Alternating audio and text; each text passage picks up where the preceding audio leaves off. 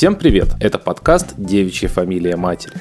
Мы говорим о том, как справиться с цифровыми угрозами и защитить свои данные. С вами Денис Горчаков, я занимаюсь кибербезопасностью в компании Ростелеком. В каждом выпуске мы будем давать вам практические советы о том, как вести себя в цифровом мире. Девичья фамилия матери – это совместный подкаст компании Ростелеком Solar и студии Техника речи. Ростелеком Solar занимается вопросами кибербезопасности. У компании есть разнообразные решения для контроля доступа и защиты данных. Не только личных, но и корпоративных. Заходите на сайт rt solar.ru, там есть подробная информация обо всех продуктах компании. Наша сегодняшняя тема – защита персональных данных. Можно ли контролировать информацию о себе в интернете?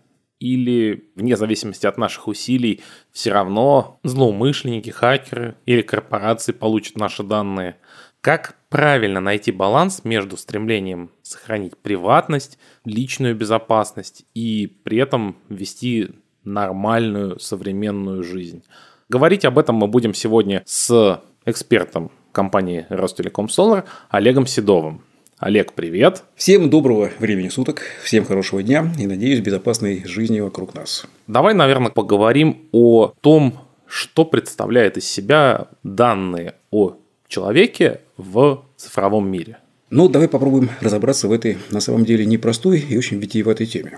Ты помнишь этот кейс, который, в общем-то, мы придумали, но который, на мой взгляд, абсолютно реален. Когда народ вышел на акцию «Бессмертный полк». Mm. После этого выложили свои фотографии в социальных сетях с портретами своих дрожащих предков, которыми по праву они гордятся. Но что произошло дальше? Или могло произойти? Дальше не люди, а роботы сканировали социальные сети и по специальным настройкам, и применяя искусственный интеллект, они вычленяли фотографии, где именно фотографии предков. Интересовало не люди, их интересовали именно фамилии этого самого предка, который в каком-то количестве процентов случаев совпадает с девичьей фамилией матери. А девичьей фамилией матери является нашим правило, кодовым словом в банке. Это вот пример того, каким образом персональные данные влияют на нашу кибербезопасность, на нашу безопасность физическую, финансовую и прочую, прочую, прочую. Не кажется ли тебе, что это очень сложно определить, что такое персональные данные, и по факту, наверное, будет несколько смело сказать, но законодательство о персональных данных не направлено на защиту субъектов персональных данных, то есть тех, кто сам по себе является их обладателем, носителем и так далее. То есть у нас есть даже те же европейские примеры. Штрафы Google, Facebook, штрафы каких-то отдельных компаний за утечки, но при этом всю индустрию рекламных технологий никто закрывать не собирается. Ну, никто не будет рубить курицу, несущую золотые яйца. С нашей регуляторикой про персональные данные то же самое. Тех, кто халатно обращается с персданными, не то чтобы постоянно преследуют. То есть, может быть, спасение утопающих вот в данном случае дело рук самих утопающих, потому что нередко люди в целом выкладывают свои данные в общий доступ и как бы считают это нормальным, ну, и я считаю, что это, в принципе, нормально делиться какой-то своей радостью. Ну, только не выкладывать, не знаю, там, скан паспорта. Давай разберемся, значит, по шагам. Первое. Законодательство. Почему оно не работает? Да мне кажется, оно и не должно было работать. Оно выполняло совершенно другую задачу. Любое законодательство, любая проблема, возведенная в рамки федерального закона, она как минимум подтверждает, что такая проблема существует. И второе, то, что этой проблеме нужно уделять внимание. Что не было сделано? Не было сделано какой-то массовой пропаганды, образовательного проблемы, почему это важно и кто и как этим должен заниматься. В результате ты абсолютно прав. Эти законодательства, оно, как правило, защищает всех кого угодно, кроме самих владельцев, пострадавших жертв персональных данных, у кого их увели, и они получили какой-то ущерб. Ты абсолютно прав. Спасение утопающих – дело рук самих утопающих. И я помню, как во время одного онлайн-эфира журналист из Краснодара мне задал вопрос. Скажите, а кто должен защищаться безопасностью детей, чьи данные могут утечь? Вообще, с точки зрения привычных традиций, наверное, напрашивается ответ, что ну, государство, которое должно инициативы издавать, спускать их на уровень исполнителей, и те должны защищать тех, кто от них ну, уже может пострадать. Но с точки зрения здравого смысла, жизнь устроена так, что люди взрослые, и все уже, наверное, приходят к мысли, что в случае какого-то конфликта среди людей первым извиняется не тот, кто виноват, а тот, кто больше дорожит отношениями. Вот здесь точно так же, что как вы можете ждать какой-то здравой инициативы от государства и исполнителей, когда жертвой может стать ваш ребенок или ваш близкий человек. То есть, наверное, все-таки вот здесь в первую очередь это родители, которые защищают детей, во вторую очередь школы и исполнители, только на третьем месте я бы отвел место государству. И тут начинаются две сложности. Первое. Люди, которые должны заниматься этой безопасностью, и мы их видели, те, кому мы передаем наши персональные данные, в их движениях, жестах какая-то небрежность, какое-то непонимание. При заселении в гостиницу они какие-то с нас берут данные сканируют наши паспорта. Слушай, у меня переписывали данные моей карточки в клеенчатую тетрадь в какой-то маленькой региональной гостинице. Зачем? Девушка сказала, что ей так сказали делать она не задавалась же вопросом, зачем, что она делает. Ну, я ведь тоже пошел на поводу, потому что я уже вот 10 вечера в гостинице, там после дороги, я хочу спать. Я же не пойду из-за того, что мне переписали карточку в несчастную клиентчатую тетрадь в другую гостиницу или не буду устраивать сцену в 10 вечера. То есть мне хочется прийти и лечь спать. И мне, в принципе, не то чтобы все равно, но я готов пойти на это допущение, что сегодня мою карту перепишут. И это при том, что, в общем-то, ты в теме. Да. Ты понимаешь все риски, которые могут возникнуть по итогам этого, этой ситуации. Но есть другая крайность. Есть люди, которых я назвал бы цифровыми нигилистами. Они исповедуют точку зрения, что мы никому не интересны, у нас нечего воровать. Зачем? Мы, пускай там бизнесмены, олигархи, какие-то там вот звезды, популярные блогеры с миллионными подписчиками, вот их надо защищать, а им кто-то угрожает, а нам ничего. Вот это очередной миф о цифровых бедняках. Уверяю тебя, цифровых бедняков не существует, но люди это не понимают до конца. То есть существует огромное количество цифровых ценностей, которыми обладает в 21 веке каждый из нас. Вот, давай чуть подробнее это проиллюстрируем, потому что, может быть, у кого-то складывается впечатление, что вот мы сейчас просто пугаем, что конкретно у нашего слушателя брать по большому счету нечего. Ладно, там личные фотки в соцсетях, переписка в мессенджерах. Да кому она нужна? Давай немножечко сейчас включим 3 секунды занудства и разложим цифровые ценности на три категории. Первое это то, что было в нашем традиционном физическом виде и стало оцифровано в цифровом. Например, деньги, которые стали цифровыми. По данным Всемирного банка, только 10% денег в мире находится в наличных банкнотах и монетах. Все остальное – это цифра. То есть, это не деньги, это информация о деньгах, которую проще украсть. На втором месте это то, что было создано твоими руками где-то вот в цифровом формате является твоей ценностью. Ну, например, твоя социальная сеть. Ты ее формируешь, ты ее делаешь. И даже если ты выкладываешь фоточки из своего огорода, цветочки какие-то, вот клумбочки какие-то, ценности никакой не, не представляют. Но если вдруг твой аккаунт кто-то угонит, для тебя это будет трагедией. А третья категория самая прикольная. Это то, что никогда не существовало, не существует и не будет существовать. Это кибервещи. Я представляю недоумение участкового, которому сначала приходит утром пострадавший, который говорит, у меня угнали мою машину, и он понимает, что надо делать. А вечером придет пострадавший, который остался без меча, меч кладенец уперли. Мы говорим про игровые аккаунты.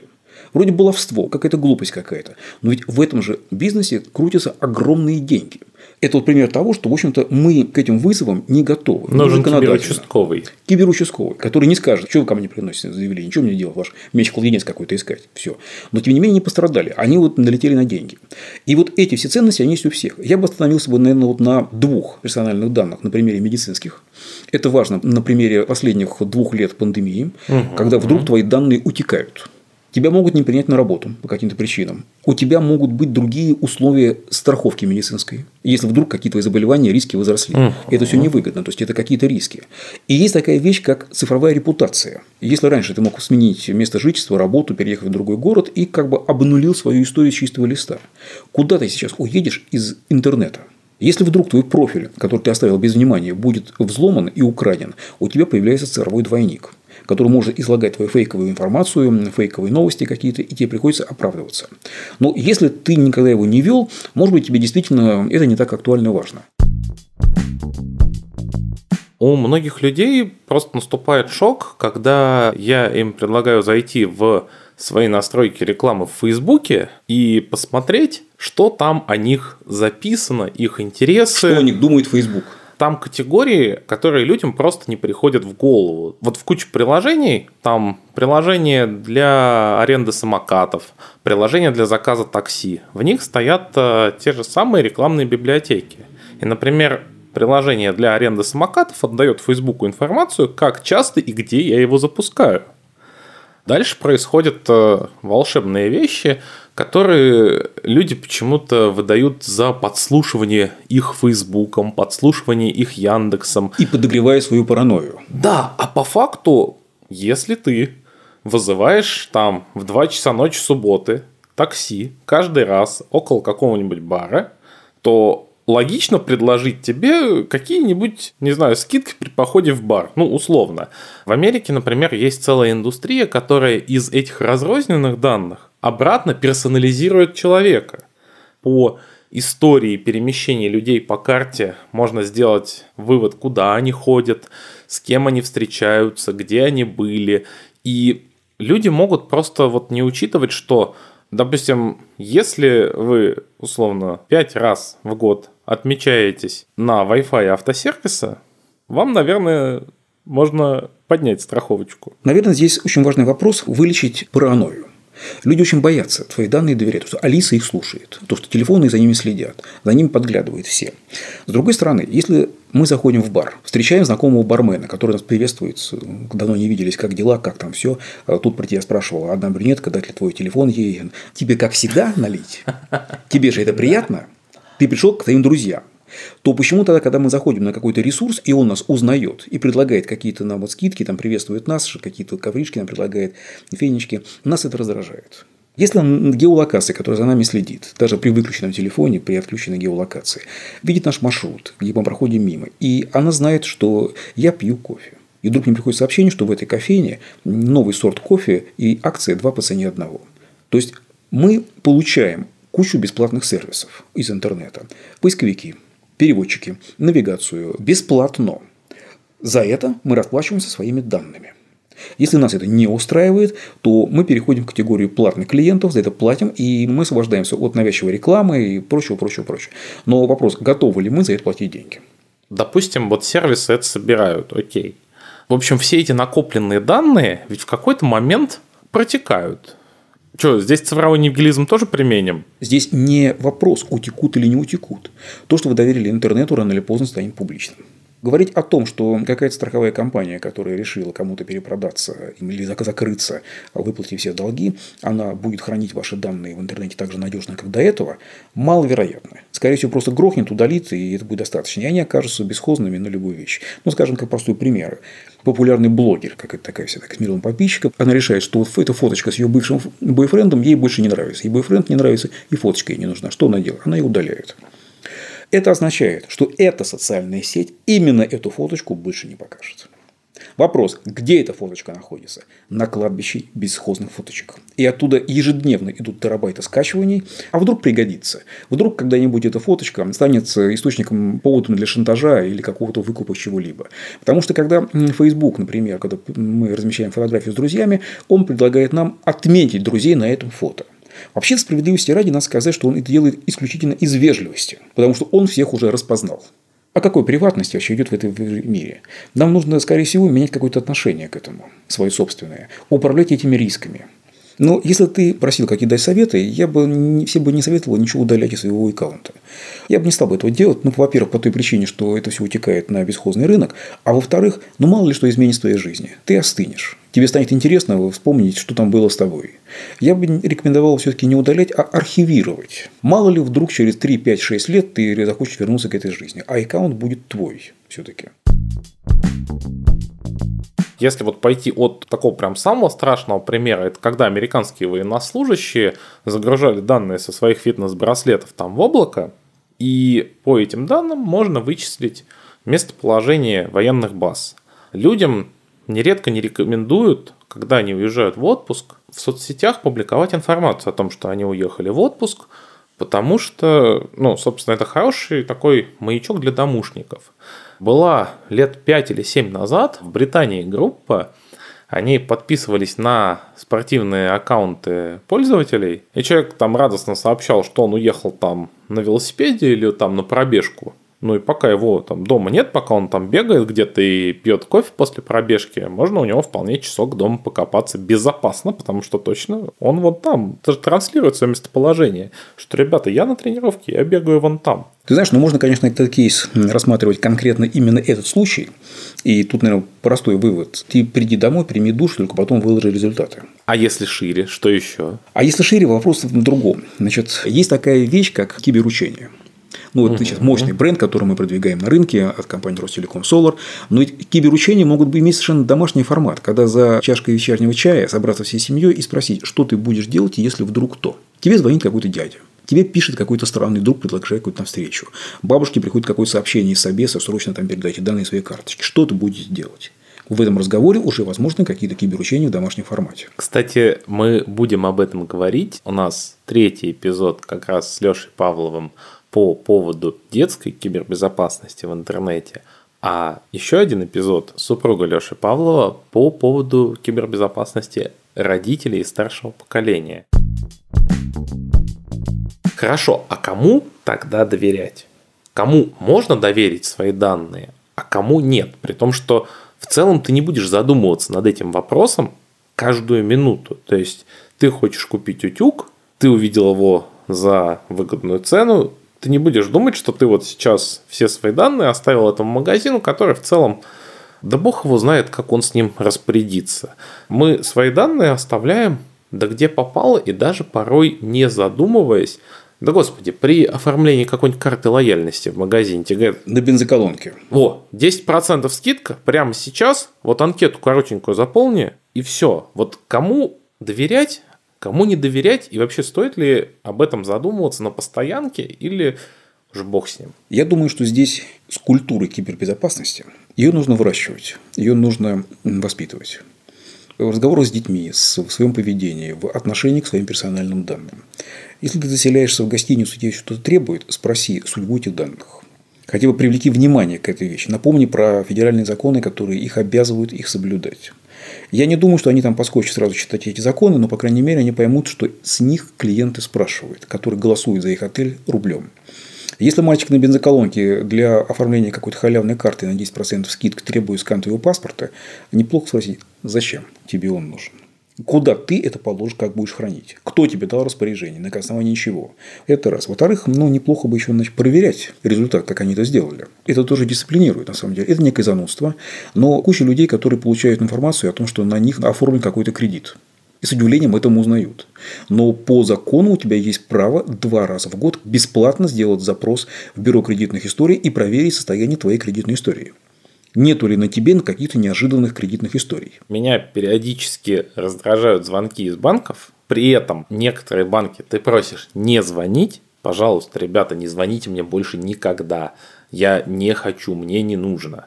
Они говорят, ну, ваш телефон нам дал ваш очень хороший друг, который порекомендовал вас там по реферальной программе и сказал, что вот вы точно хотите пользоваться нашим банком, ну, слушай, ответ на вопрос, откуда у вас мои персональные данные, они уже отточили. Но заходя в бюро кредитных историй, ты очень четко видишь дату корреляции этих прекрасных предложений и запрос твоей кредитной истории в БКИ. Вот что здесь делать? выращивать киберкультуру. Это долгий процесс, но по этому пути нужно идти требовать друг от друга, от себя самого, не позволять, как правило, простой в кибербезопасности, один раз ходил на какой-то сомнительный сайт, типа ничего страшного. Нет, страшно. Один раз – это страшно. В нашей жизни появился определенный набор качеств и свойств, которые из категории нравственных перешли в категорию экономических. От них зависит твое благополучие. Вот культура кибербезопасности – одна из них. Давай мы со слушателями специально подытожим. Можно ли дать определение персональным данным, личным данным, как ни назови, и что в них входит? То есть о чем человеку нужно заботиться?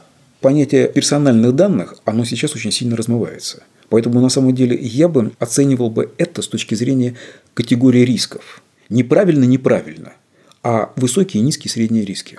И как ты ими управлял. И в этом плане есть еще такая вещь, как цифровая репутация тех, кому ты доверяешь свои данные. Вряд ли сомнительному ресурсу какому-то, который там постит похабные фоточки, можно доверить что-то важное личное себе. А другое дело, которое действительно свою репутацию поддерживает на определенном уровне, и это влияет на его капитализацию, на его бизнес, можно доверить что-то большего, чем другому. То есть вопрос доверия и управления доверием через персональные данные, он встает очень остро. Но это такие вопросы, о которых нужно постоянно задумываться, а не пускать их на самотек. С чего обычному человеку начать путь в некое наведение порядка в своем цифровом профиле? Я думаю, что если человек уже не первый день в интернете, а как правило, мы не помним, когда мы первый раз зашли в интернет, то мы успели там уже кучу наследить. Мы успели куда-то зайти и что-то заказать, оставив там какие-то данные. Профиль, оставленный без внимания, это элемент риска. Там какая-то информация о наших данных, платежных системах, что-то там есть. Если мы ими не пользуемся, не обновляем пароли, скорее всего, они могут быть скомпрометированы и уже использованы против нас.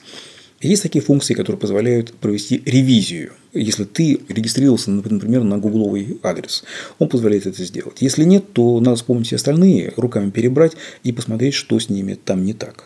Потому что иначе, опять-таки, будут неприятности. Как минимум, это уже можно сделать, и это минимизирует какие-то риски. Тогда еще вопрос про уровень паранойи. То есть, насколько нашим слушателям нужно быть параноиками в ежедневной жизни?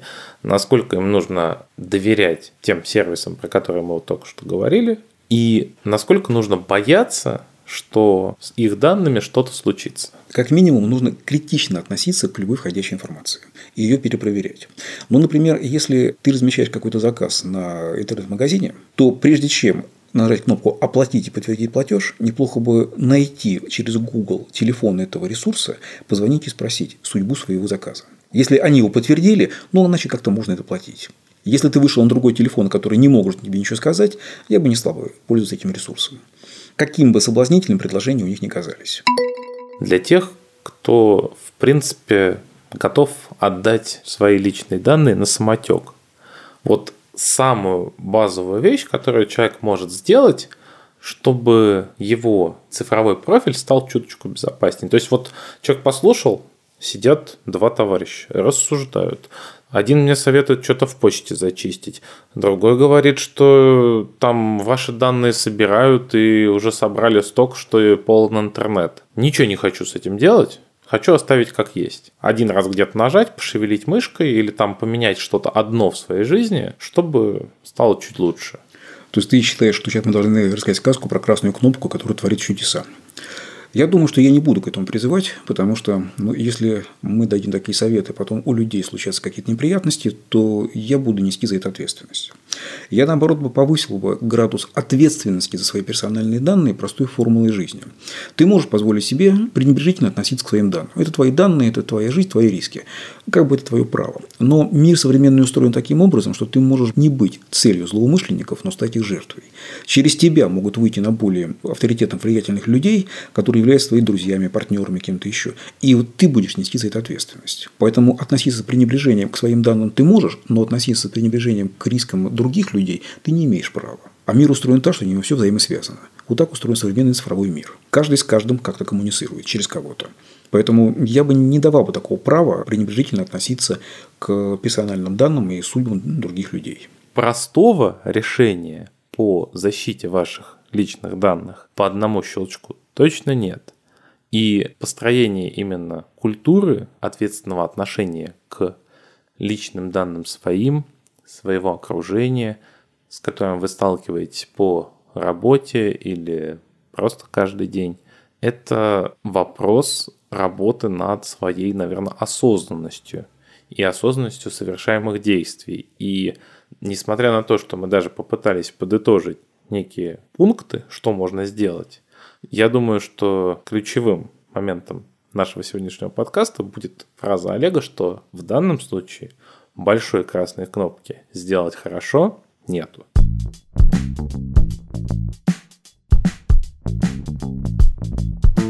Сегодня у нас в гостях был Олег Седов. Меня зовут Денис Горчаков. Вы слушали подкаст «Девичья фамилия матери» совместный проект компании Ростелеком Solar и студии «Техника речи». Подписывайтесь на наш подкаст там, где вам удобнее всего его слушать. Мы есть на всех основных платформах. Не забывайте ставить оценки и пишите комментарии. Так вы поможете другим слушателям нас найти и сделать наш подкаст чуточку лучше и интереснее. Над выпуском работали шеф-продюсер Александр Садиков, редактор Анна Коваленко, монтажер Лера Кусто и композитор Виктор Давыдов. До следующей встречи.